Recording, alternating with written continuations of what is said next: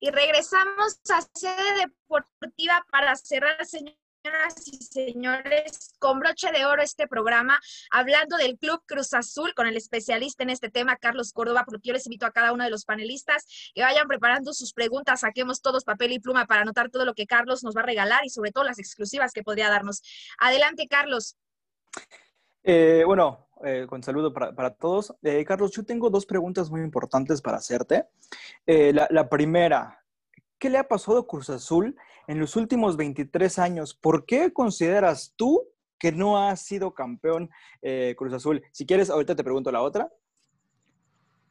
Gracias, Tocayo. Fíjate que me ha tocado estar inmiscuido en este club desde 2015 y he visto desfilar muchos futbolistas que han sido comprados eh, con base en el negocio, con base en la parte de, no medir el nivel futbolístico, sino eh, por la vía del representante y que ha hecho que, circule mucho efectivo, mucho dinero y que en realidad eh, la parte que plenamente es la parte por la que tendrías que ir por un futbolista sea la que menos importe. Y en esto vino a poner orden Ricardo Peláez, que fue el que trajo a jugadores como Cabecita Rodríguez, Roberto Alvarado, Elías Hernández, Yoshimar Yotun, muchos de los que hoy forman parte de este conjunto fueron traídos por Ricardo Peláez, que dejó eh, buenas cosas dentro del club. Me parece que, bueno, hasta cuando Ricardo estuvo ahí, que, me parece que hizo bien las cosas, pues hubo un problema de directivos que lo puso fuera del club y yo creo que durante ese proceso se hicieron bien las cosas, pero antes de y después de, ha habido situaciones que, que pues me parece que a su afición no han gustado tanto. Y por ejemplo, me refiero a la parte hoy de lo que se ha vivido dentro de la cooperativa durante este año, ¿no? que no deja de desbalancear a cualquier futbolista. Y es la parte de que, pues hoy sabemos que Billy Álvarez es buscado, eh, que es prófugo de la justicia. Y yo creo que todo lo que influye en la parte directiva, que es también la parte directiva de la cementera, de una de las más importantes de Latinoamérica, eh, todo se va, en el reflejo también futbolístico y el que a dos amos atiende, con uno queda mal, y creo que en Cruz Azul han descuidado lo futbolístico por estar cuidando el negocio, que el negocio plenamente es la cementera. Entonces yo considero que, que no han sabido partir como lo ha hecho Tigres que también Tigres eh, es de dueños que, pertenecen también a una empresa importante, pero que de repente ellos crean sinergia deportiva y dicen, bueno, le doy a sinergia el proyecto y ellos que armen. Eso era lo que se pretendía con Ricardo Peláez y hubiera sido muy bueno porque chéquense algo importante. Em, Ricardo Peláez está en este, en este conjunto y gana casi todo lo que compite. Eh, ganó la Copa MX, jugó la final, que en una final cualquiera puede perder, pero estuvo a punto de ganarla con el equipo de Cruz Azul. Eh, y después también logra el boleto para la Liga Cup, que ya le tocó enfrentar a, ya Robert Dantes y Boldi, y ya no está Ricardo Peláez, pero también me parece que es un logro de Ricardo. Entonces, Ricardo, yo creo que para, para este año que estamos viviendo, para este torneo o para el siguiente, yo considero que le iba a dar el título a Cruz Azul. Eh, entonces, yo creo, Carlos, que, el problema en Cruz Azul han sido sus directivos. Y te digo, de lo que a mí, de lo que yo he podido ver dentro en estos años que llevo, solo me parece que lo que se hizo mejor fue cuando estuvo eh, Ricardo. Se le da la oportunidad a Jaime Ordiales, que lo ha hecho bien también, pero me refiero que simplemente chequen algo. ¿Qué refuerzos llegaron con Jaime Ordiales?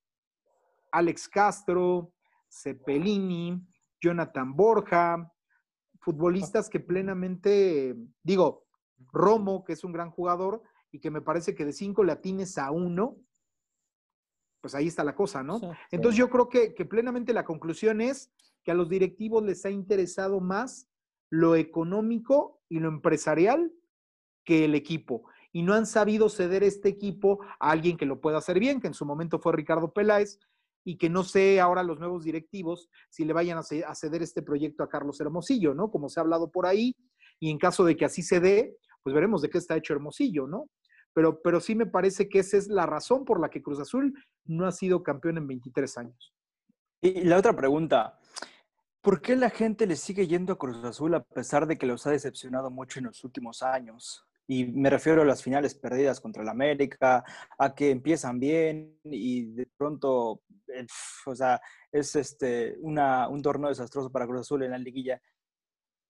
Por ahí dicen, eh, Tocayo, que la afición fiel es la de Tigres. Yo creo que la afición fiel es la de Cruz Azul. Porque una afición fiel, respetando la de Tigres, ¿no? Eh, o sea, me parece que cuando hay títulos, pues todos están ahí y le pasa a la América y, le pasa a todos los clubes en el fútbol mexicano, pero la que ha soportado, la que ha aguantado y la que sigue ahí es la de Cruz Azul. Y, a mí me sorprende mucho porque además mueven las redes sociales. Eh, tienen una gran cantidad de aficionados en redes sociales y esa parte de que dicen de que el Cruz Azulismo se está acabando porque solo los que ya son viejos y que vieron títulos, yo veo que los hijos y los nietos de estas personas que vieron títulos le siguen yendo, porque hoy vemos, eh, digo, lo ves en redes sociales, entre 14 y 25 años tiene el aficionado de Cruz Azul que mueve las redes sociales, el millennial.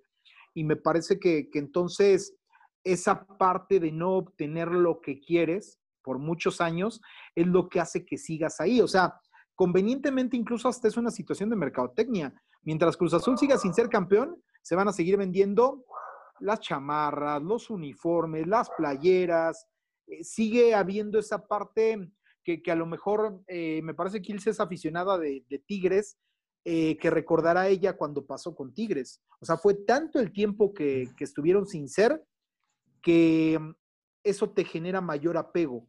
Así lo veo yo desde afuera. O sea, me parece que el que, que el que tú no ganes títulos también te genera esa parte de que sigas insistiendo porque tu equipo gane títulos. Y surge un amor muy especial, ¿no? Por, por, por ese equipo que, eh, plenamente podríamos decir no gana nada en cuanto a títulos de liga, porque sí ha dado otros títulos, pero hay que ser sinceros, Cruz Azul tiene casi 23 años sin títulos y los cumple en diciembre, si no lo logra, y vas a ver que la afición va a estar esperando cuando, cuando se termine su participación en este torneo, ya van a estar listos para la Conca Champions, que inicia el 15 de diciembre. O sea, el aficionado se enoja dos días y al tercero ya me está preguntando qué refuerzo traen. Muchas gracias. Mis, mis, respetos para los del Atlas, porque son los más. no, los del Pero a también. se llega a hartar la gente, ¿no? Son los mejores, porque. Ahora, la, la, historia del Atlas, Germán, me, parece que también em, mm, genera un poquito menos de, de repercusión. Uno, porque es regional, o sea, es Guadalajara y no quiero demeritar a los equipos ni entrar a la famosa polémica de, centralizar, pero me parece que también porque es un equipo que no tiene títulos, nada más tiene uno. Entonces eso hace que, la efervescencia, digo, muy respetable quien le va, ¿no? Pero ese, equipo, ese equipo es una historia sin títulos y una historia también ahora en la cual no se ve ni por dónde, ¿no? Ahora ya los agarró Legui y yo no he visto que hay un logro importante. No, y yo creo, que cambio directiva, ¿no? Yo creo que también eso del Atlas es que porque pues enfrente tienes al, a uno de los más ganadores del fútbol mexicano. Entonces, Cruz Azul, pues yo creo que también es por el hecho de que tienes al América enfrente, tienes a Pumas, entonces de que pues ahí está esa pelea entre los tres de que, de que quién se va a sacar el título. Este, bueno, pero además, a nivel, dicen, en tampoco entrando en debate, que el mejor clásico es el de Chivas Atlas, porque a nivel regional todo el Atlas todavía tiene repercusión, así que... Bueno, que, que pero últimamente son clientazos. Sí. Ah, no, claro, pero que de partido a partido el clásico de Chivas es el que no, no, se ha perdido pese a que lleva mucho tiempo dándose. Es, que, es que, por ejemplo, ahí también traíamos otra polémica, a mí particularmente, Carlos Córdoba, el clásico que más me gusta hoy, y mira que, le voy a Chivas, es el, el América Pumas. Sí, claro. O sea, me parece que es el más tenso. O sea, a, veces veo, desgraciadamente desde que falleció Jorge Vergara, que se van a cumplir el primer año en unos días, eh, sí me parece que, esa parte de que ya América y Chivas salgan a jugar partidos que a veces no llaman tanto la atención, que ellos mismos se respeten tanto, que no generen polémica, hace que se vaya perdiendo. Porque una cosa es el respeto que se debe de tener y que me parece que, mm, lo tienen, pero sí esa parte, lo recordarás, Memo, de los desplegados de Jorge Vergara, armaban una semana que era deliciosa para el aficionado de los dos equipos. Y de ahí nació también el, el Gatitos Ni Madre de, Pumas. Y, o sea, o sea, me parece que también hoy un partido, el, partido que a mí me parece más clásico, chequen, es, es ese. Y el segundo más clásico, para mí, eh, vuelvo al tema, porque Ilse me va a decir que para ella es el Tigres Monterrey. y, este, y así, ¿no? O sea, va a cambiar. Pero me parece que en general para mí el segundo partido que más me llama la atención es el América Cruz Azul, que, que últimamente por las finales disputadas 2013 y 2018 se ha convertido en, en, un partido de morbo. De acuerdo, Sí, totalmente de acuerdo eh, en ese sentido. Yo creo que también ha ido ganando terreno desde, ¿qué te gusta? Desde la década, esta década, 2010 a la fecha, el de, América Pumas, también por, porque de repente hay comentarios o, este, sobre todo, declaraciones que terminan por picar a uno, ¿no?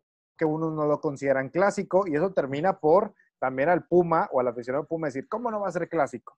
Si, si aquí es la ciudad y aquí nos damos con todo, no sé si estés de acuerdo, bueno, tú vives en la Ciudad de México, este, y yo creo que esa rivalidad también viene desde el periodismo. Tú recordarás con José Ramón Fernández, ahí se empieza a generar esta rivalidad tremenda y que hoy en día se le considera un clásico dentro del fútbol. Y, y fíjense que yo, yo no demerito al, al Tigres América hoy, ¿eh? no, no lo considero todavía un clásico. No. Pero me refiero que no lo demerito porque causa mucha pasión y ya también causa eso que hemos hablado durante todo el programa, de el que era el milloneta contra el nuevo milloneta. Y Carlos, ya que tocamos el tema de la directiva de Cruz Azul, a mí también me gustaría hacerte la, siguiente pregunta. ¿Qué pasa con la directiva del Cruz Azul que le quitó el, apoyo al equipo femenil con la excusa del mal funcionamiento de las jugadoras, sabiendo que sigue siendo un proyecto en desarrollo? Fíjate, Ilse, que eh, desde, que desde que estaba Ricardo Peláez en, en, este nuevo proyecto en 2018, yo platiqué un poco con él eh, en torno al equipo femenil eh, y le pregunté que si él también llegaba a ser director deportivo del conjunto eh, femenil, porque pues, él acababa de firmar como, como director deportivo, y me dijo, cuando yo vine a platicar con los directivos, en ese momento Billy Álvarez y, y, la, la, gente que estaba ahí, Alfredo Álvarez, Víctor Garcés, me dijo, eh, cuando yo vine a hablar con ellos, a mí me dijeron que yo solo me hacía cargo del proyecto varonil, que era el que importaba. O sea, entonces desde la directiva pasada, que era la de Billy Álvarez, ya venía esa situación de, de, no apoyar a la femenil y te digo que tiene mucho que ver con el negocio. Lo que genera negocio en, en, en cualquier eh, empresa, como lo es en este caso Cruz Azul, y que es el equipo varonil el que genera negocio, pues le, dan el apoyo. Yo, yo, no estoy de acuerdo, ¿eh? o sea, no es una situación que yo te esté diciendo que está bien, pero plenamente me parece que no solo pasa en Cruz Azul tristemente, pasen casi todos los equipos, porque para todos los equipos lo que, lo que, lo que resulta el equipo femenil es un gasto. O sea, lo, lo, lo, estoy diciendo sincero y lo digo en esta mesa y lo digo en la mesa del radio y lo digo en redes sociales. No estoy de acuerdo con eso, porque me parece que tú, eh, tú mismo como directiva tendrías, tendrías que decir, también quiero ser, ver el éxito en mi equipo femenil, como lo ha hecho Tigres y Monterrey. Eh, me parece que eso sería algo importante, aunque sabes que no le, no le vas a ganar lo que le ganas al otro equipo, porque desde que te lo televisa eh, TUDN, Fox Sports, estas cadenas, desde ahí yo creo que ya, ya puedes meter publicidad y es negocio. Tal vez no es un negocio tan grande, ¿no? O sea, no puedes cobrar lo mismo por televisar al, al equipo varonil que el femenil, por lo que genera. No, no, vuelvo al tema, no es cuestión de, de equidad de género. Me refiero que plenamente como negocio, eh, si tú, digo, a mí, a mí me ha tocado estar en ese tipo de cosas, ¿no? De vender un programa y cosas así. Entonces, si tú vas y le dices, eh, pues yo te transmito a la América Femenil, eh, la marca que, que, quiere publicidad en tu programa va a decir, no, yo quiero publicidad, pero con el América Varonil. Entonces, eso pasa en Cruz Azul, mal hecho sí, pero al final es triste, pero es cierto el fútbol se convierte en un negocio. Entonces, muy loable lo que están haciendo equipos como, como Tigres y Monterrey de apoyar esto, pero no todos los equipos lo están haciendo. Incluso yo por ahí eh, recuerdo que, que cuando se dio esto del balompié femenil, muchos equipos decían, no, yo no puedo. O sea, Lobos WAP, por ejemplo, el Lobos WAP estaba en aquella ocasión y decía, no, pues para mí es un gasto, o sea, si de por sí yo sí gano de las entradas, porque también hay que mencionarlo, ¿no? A unos equipos en esta campaña sin afición sí les pega lo de las entradas. O sea, me refiero a Puebla, a Querétaro, a esos equipos. A, Cruz Azul, América, a Chivas, a Tigres. Bueno, a Tigres a lo mejor también por la parte de que lo llenan siempre, pero plenamente por, por, por la parte de, de, que si les genera o no, eh, no pasa nada. Entonces, eh, considero que, que, está mal hecho por Cruz Azul. El otro día veía también la parte de que eh, ahora que estrenaron el uniforme rosa, pues no les hicieron una exclusiva, una exclusiva a las mujeres, sino les, les pasaron el mismo que, que a los hombres y les taparon los patrocinios de, del equipo varonil. Y me parece que eso es una falta de respeto. O sea, yo como en el caso de las jugadoras, lo recibes y ves que está todo parchado y eso pues es triste, ¿no? Y claro que sí, Carlos, creo que coincido completamente contigo y ya lo tocabas tú, no es solo la directiva del Cruz Azul, es que en realidad esto pasa cuando se convierte en una imposición por la Federación Mexicana, que es decir, hazle como quieras, pero preséntame a tu equipo femenil en la liga y por eso muchas directivas terminan por no apostarle del todo a este equipo femenil. Y, y que a mí me parece que tendría que ser una obligación, o tal vez así lo ven ellos como obligación, pero yo creo que incluso se ha mejorado mucho en selecciones femeniles a raíz de este torneo. ¿eh? Se han descubierto jugadoras de gran calidad y que México puede tener potencial, pero deberían de todos hacerlo. ¿A, qué me refiero con esto? Deberíamos ya también de ver, por ejemplo, que lo que hace Tigres, Chivas, que de repente dicen, ah, llegó esta jugadora que le estaba rompiendo en Tigres. Cruz Azul eh, parece que lo hace como, como modelo de escuelita. Ah, pues eh, visoreé esto y esto te presento en el equipo femenil. Y por eso no ha visto tampoco resultados de excelencia incluso se manejó, bueno, por lo que yo veo y leo, que era como que el, la, lo, las jugadoras que no querían otros equipos recaen en Cruz Azul. Sí.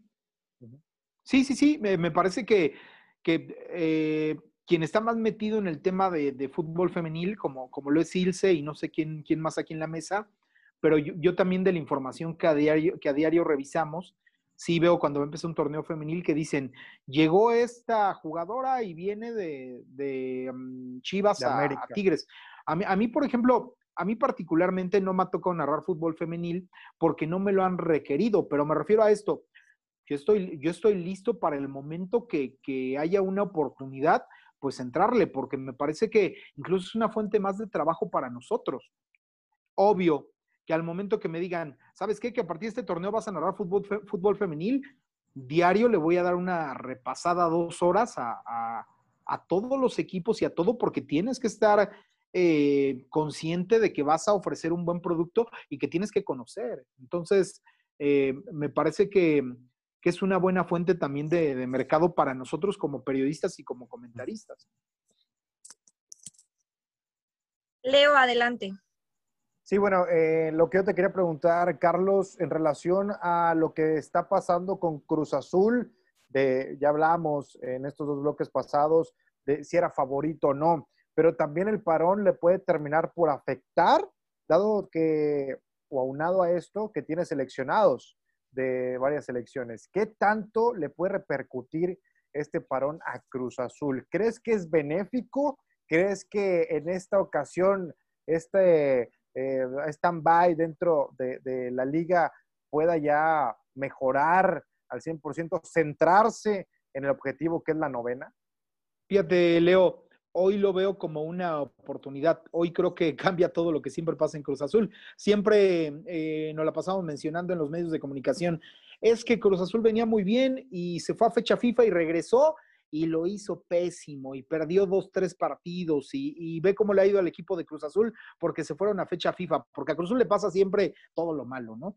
Eh, ahora lo veo como una gran oportunidad porque ahora vienes de todo lo malo. O sea, vienes de, nada más tomen en cuenta la estadística. Me parece que el trabajo de Robert Dante Siboldi durante un año futbolístico ha sido excelente porque a pesar de los cinco partidos que, sacó solo una victoria, los metió dentro de los cuatro. Y esto es porque recuerden que terminó líder el torneo pasado, eh, terminó campeón de la Copa GNP que fue de, de pretemporada.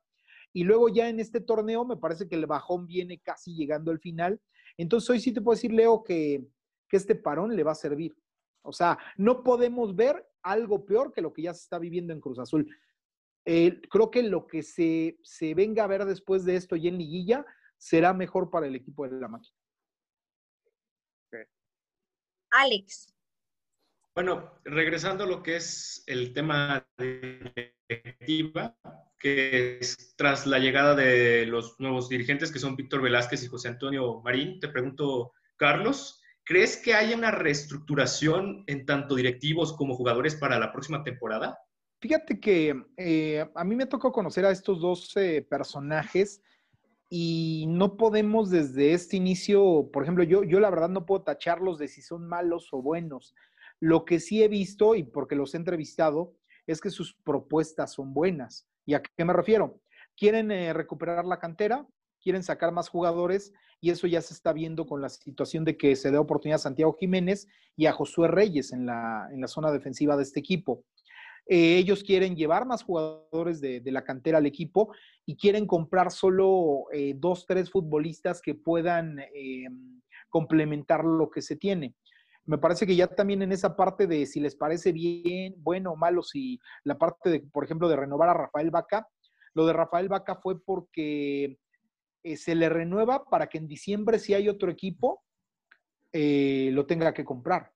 Entonces me parece que ahí no se durmió la directiva. No les hicieron lo que les hicieron con Lichnowsky, que todavía ese jugador fue negociado por la anterior directiva por Billy Álvarez. Y cuando se dio la oportunidad de que lo quería Pedro Caiciña en el Al-Shabaab, se lo zafaron rapidísimo, sin una cláusula importante. Pagaron en total 3 millones de dólares, cuando si hubiera tenido una cláusula importante, eh, pues les, les, hubieran tenido que pagar unos 8 millones y hubiera ganado Cruz Azul. Entonces me parece que ahora están haciendo bien las cosas en la parte de que, bueno, ya empezó la renovación de futbolistas, vendrán ahora elementos importantes como Pablo Aguilar, como Adrián Aldrete, Elías Hernández, eh, Milton Caraglio, a los cuales tienen que renovar también eh, de cara a diciembre, porque en junio se termina el contrato. Y hay que recordar la regla de que si tú en los seis meses anteriores de que termine tu contrato estás libre, te puedes ir a otro equipo. Entonces, me, parece que de inicio están haciendo bien las cosas y considero que de cara a la próxima campaña de inicio, considero que se van a ir futbolistas eh, como los que vinieron eh, con Jaime Ordiales, como Alex Castro, eh, Cepelini, Jonathan Borja, que incluso Jonathan Borja termina el préstamo.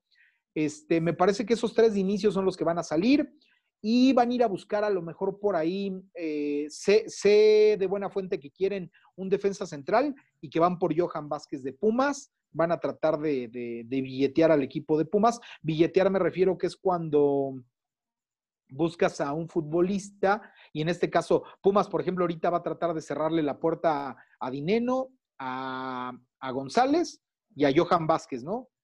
Y entonces tú le tratas de cerrar la puerta poniéndolo caro. Entonces a lo mejor por ahí eh, Cruzul va a decir, pues yo te doy 3 millones de dólares por Johan Vázquez y a ver qué dice Pumas, ¿no? Pero si necesitan un defensa central, van a reforzar esa posición y también quieren traer a un compañero de Cabecita Rodríguez, a un elemento ofensivo, porque creo que también lo de Cabecita Rodríguez, lo que tanto se habló de que la campaña pasada iba a un equipo europeo, ahorita ya se está cayendo, no hay una oferta en la mesa, así que yo creo que hay cabecita para la siguiente temporada con Cruz Azul. Ok. Eh,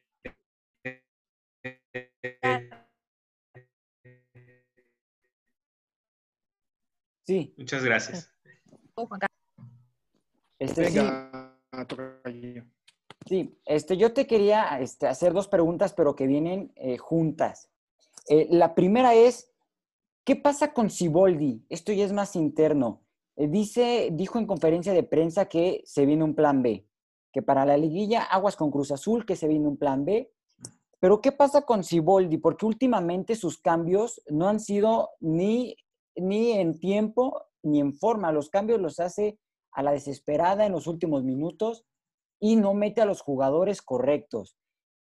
¿Y por qué se aferró dos semanas a Caraglio, que está en un nivel muy bajo, teniendo a Santi, que venía de su convocatoria con el Tati, venía en muy buen nivel?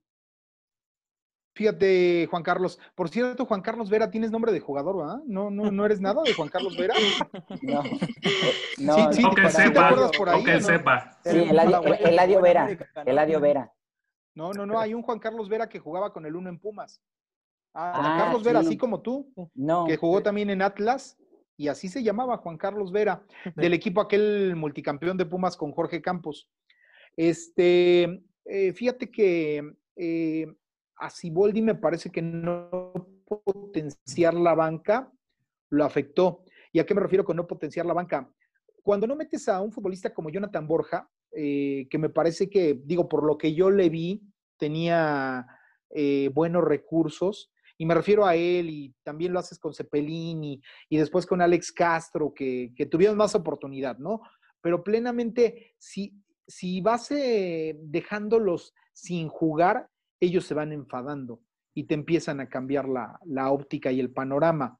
Y ahora, y ahora también me parece que si te diste cuenta, en la Copa GNP utilizaba mucho los recambios de Misael Domínguez y Alexis Gutiérrez. Sí. De repente, cuando tú los dejas de meter por decisión técnica, o sea, porque a ti te parece que juega mejor Elías Hernández, porque así lo ha mostrado Siboldi. O sea, apenas puede meter a Elías Hernández. ¿Por qué insiste tanto en Elías Hernández? Porque lo quiere recuperar, porque cuando Elías Hernández andaba bien en Cruz Azul, Cruz Azul andaba bien. Entonces, eso ya es como idea técnica. O sea, me parece que en las, en, en las situaciones tácticas, ahí sí el, el, entrenador es el que tiene otra óptica que no es la del periodismo, la del aficionado.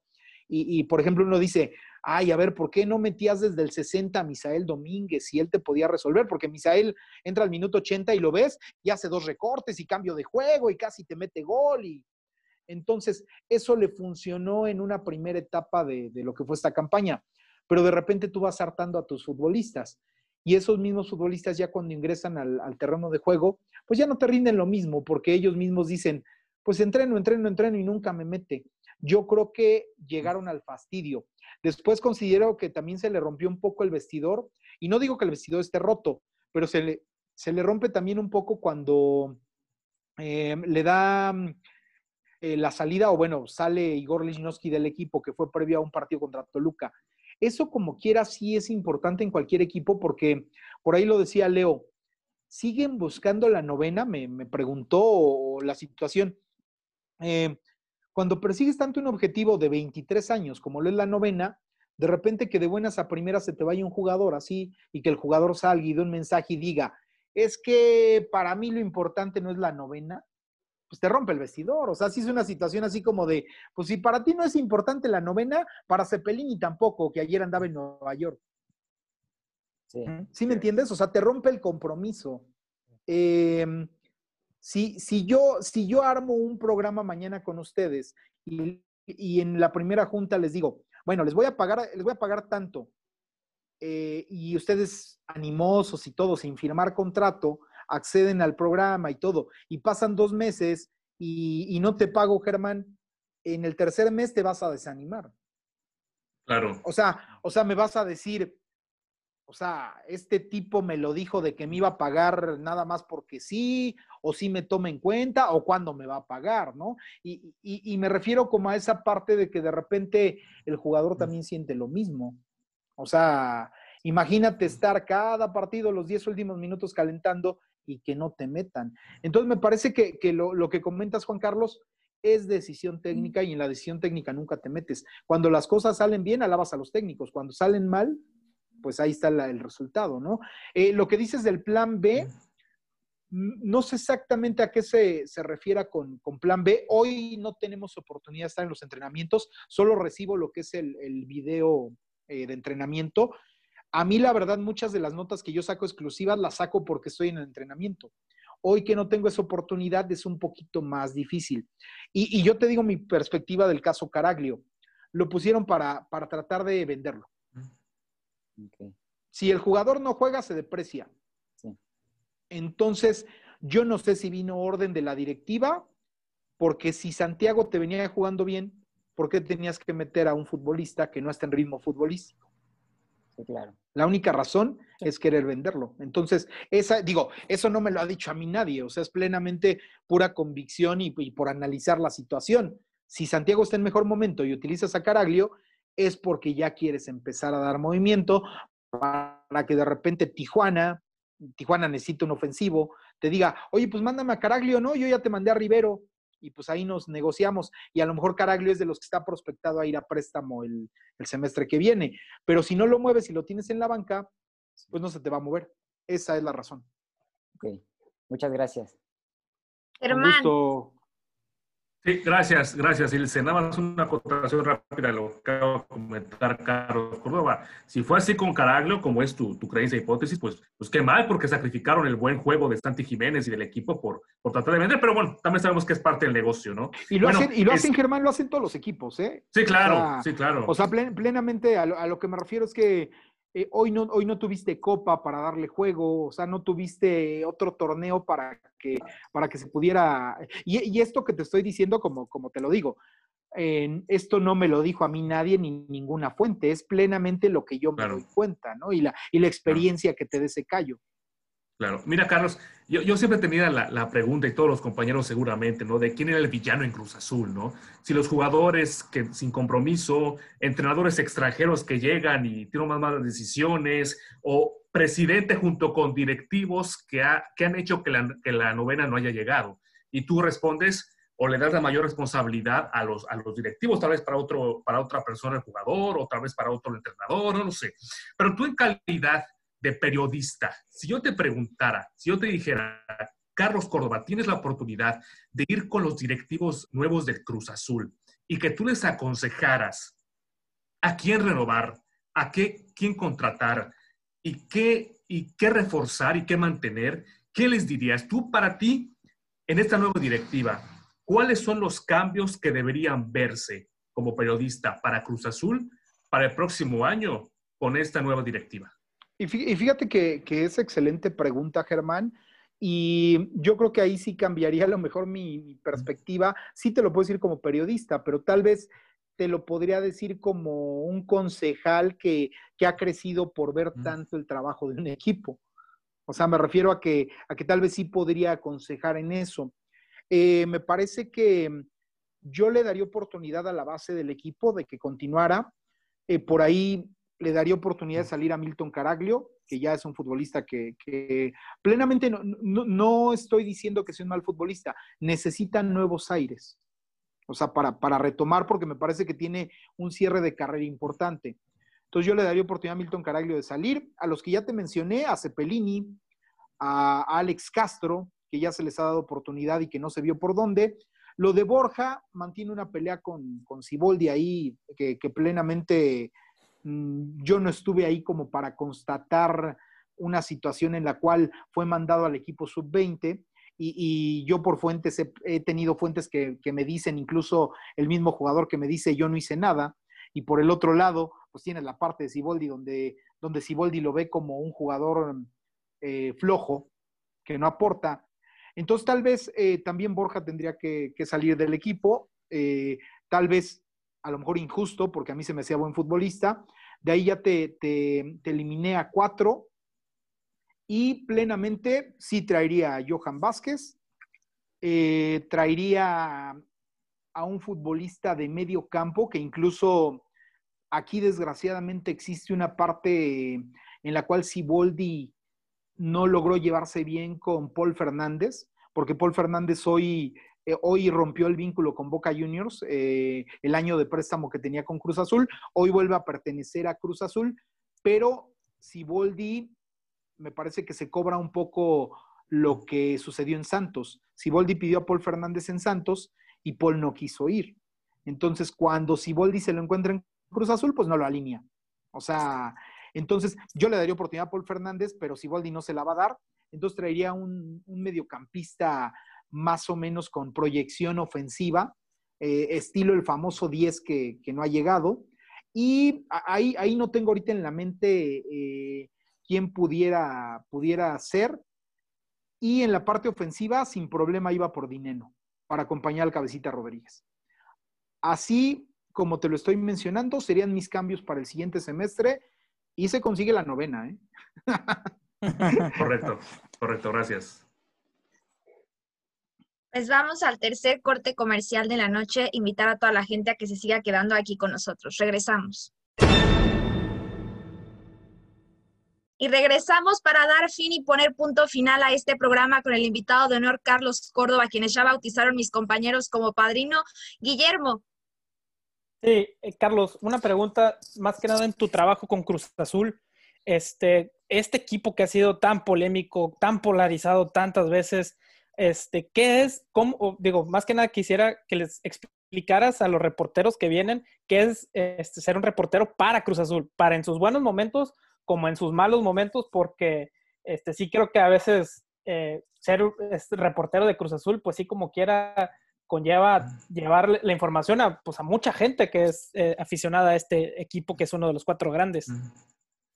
Fíjate, Memo, que tanto ser reportero de, de América, de Chivas, de Cruz Azul, de Pumas, sí, sí tiene como una palomita o un plus arriba, ¿no? Como pasa también ahora con los nuevos equipos que han crecido en trascendencia, como lo es Monterrey y Tigres.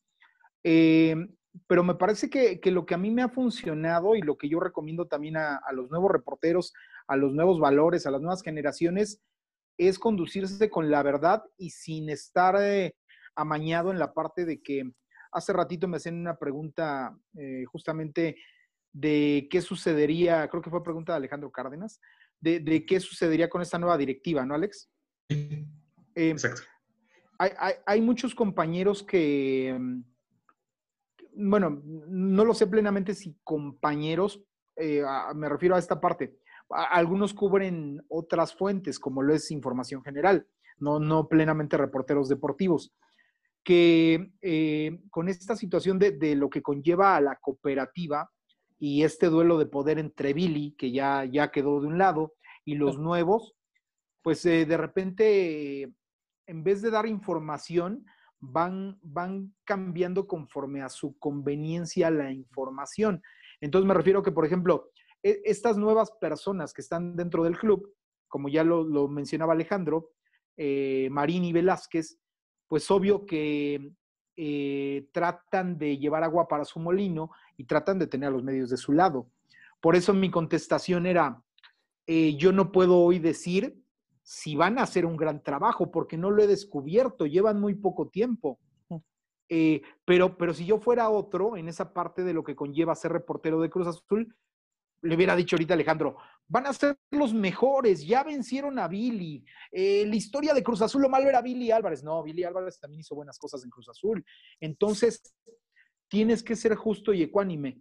Al momento que cambias esa perspectiva por, por vender tu, tu trabajo con un lado o con otro lado, vas perdiendo credibilidad. Y creo que eso es algo bien importante.